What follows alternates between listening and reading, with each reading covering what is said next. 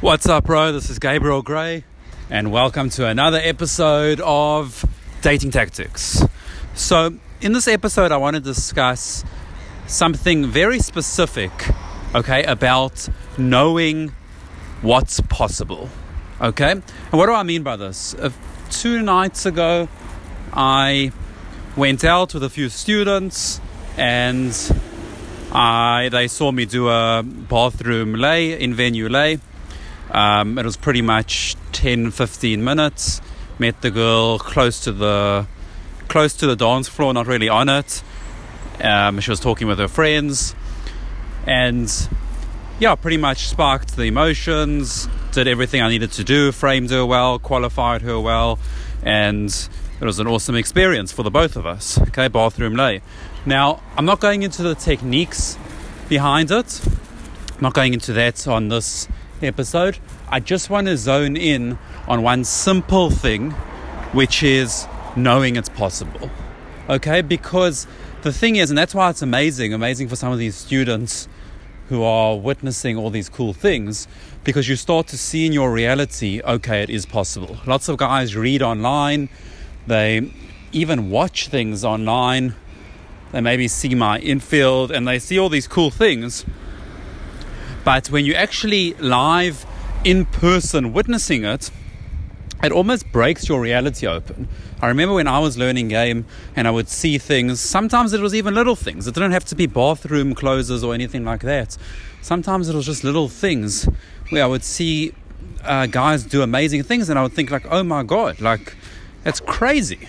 It just blew my re- reality wide open.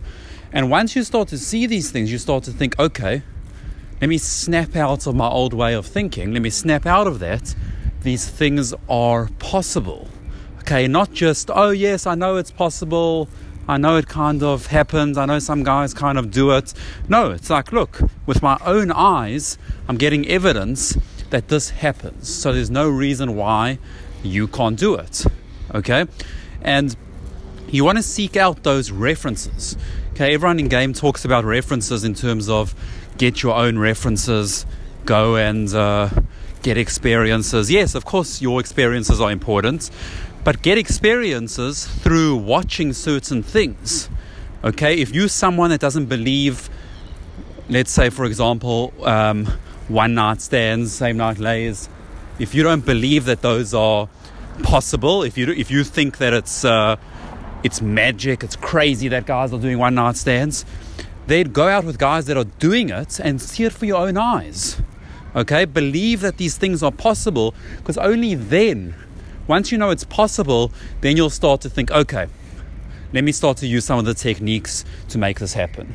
Let me use, let me now use game to make it happen. But if you don't even believe it's possible, okay, if you don't even think that it can happen, then even the techniques that you hear, you won't even really try them properly, you won't experiment because in your head, deep down, you don't actually think that it's real.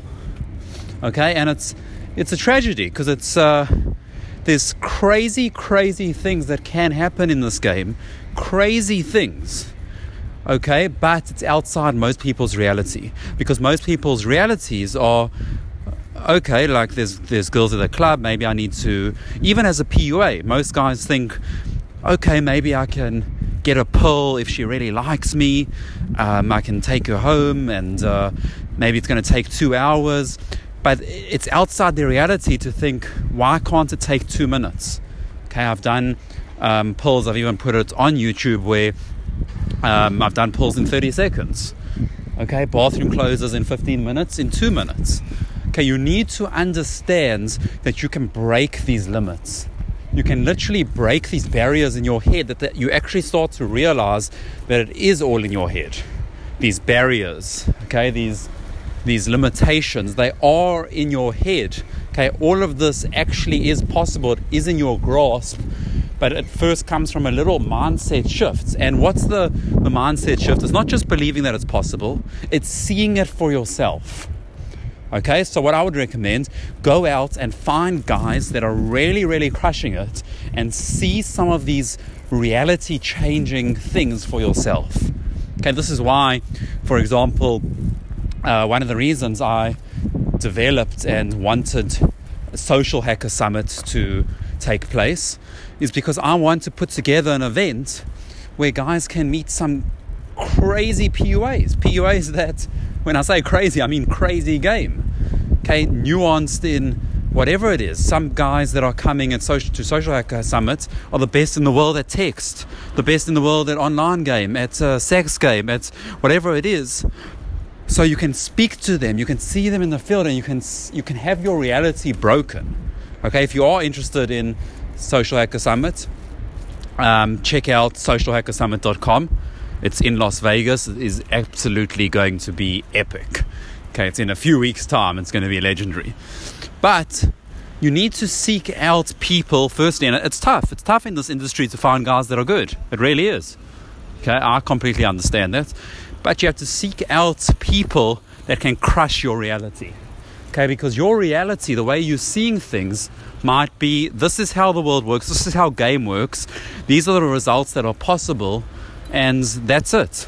You need someone to come and shake that up and, and basically make you realize hold on, my view of the world, my view of game was actually wrong. Okay, it's, it's being shaken, okay, or shook. I don't know the right word there. It's being, sh- it's, it's your reality is literally crumbling right in front of you and it's amazing to to have that. It's amazing to have that experience because most people go through life attached to their worldview, attached to this is the way game needs to happen. This is what I think. This is what's right. Most people are just attached. Okay, so with everything, and to sum all of this up, you need to understand that look, all of these things are possible. It simply is. Everything is possible. Okay, you just need to have that mindset, seek out people that can crush your reality, and then you'll start to get these results for yourself, okay? You really, really will. So, I hope you enjoyed this episode of Dating Tactics. Again, I did mention before, check out socialhackersummit.com, get your ticket. I'll see you in Las Vegas. It's going to be epic. This is Gabriel Gray, and I will catch you in the next episode.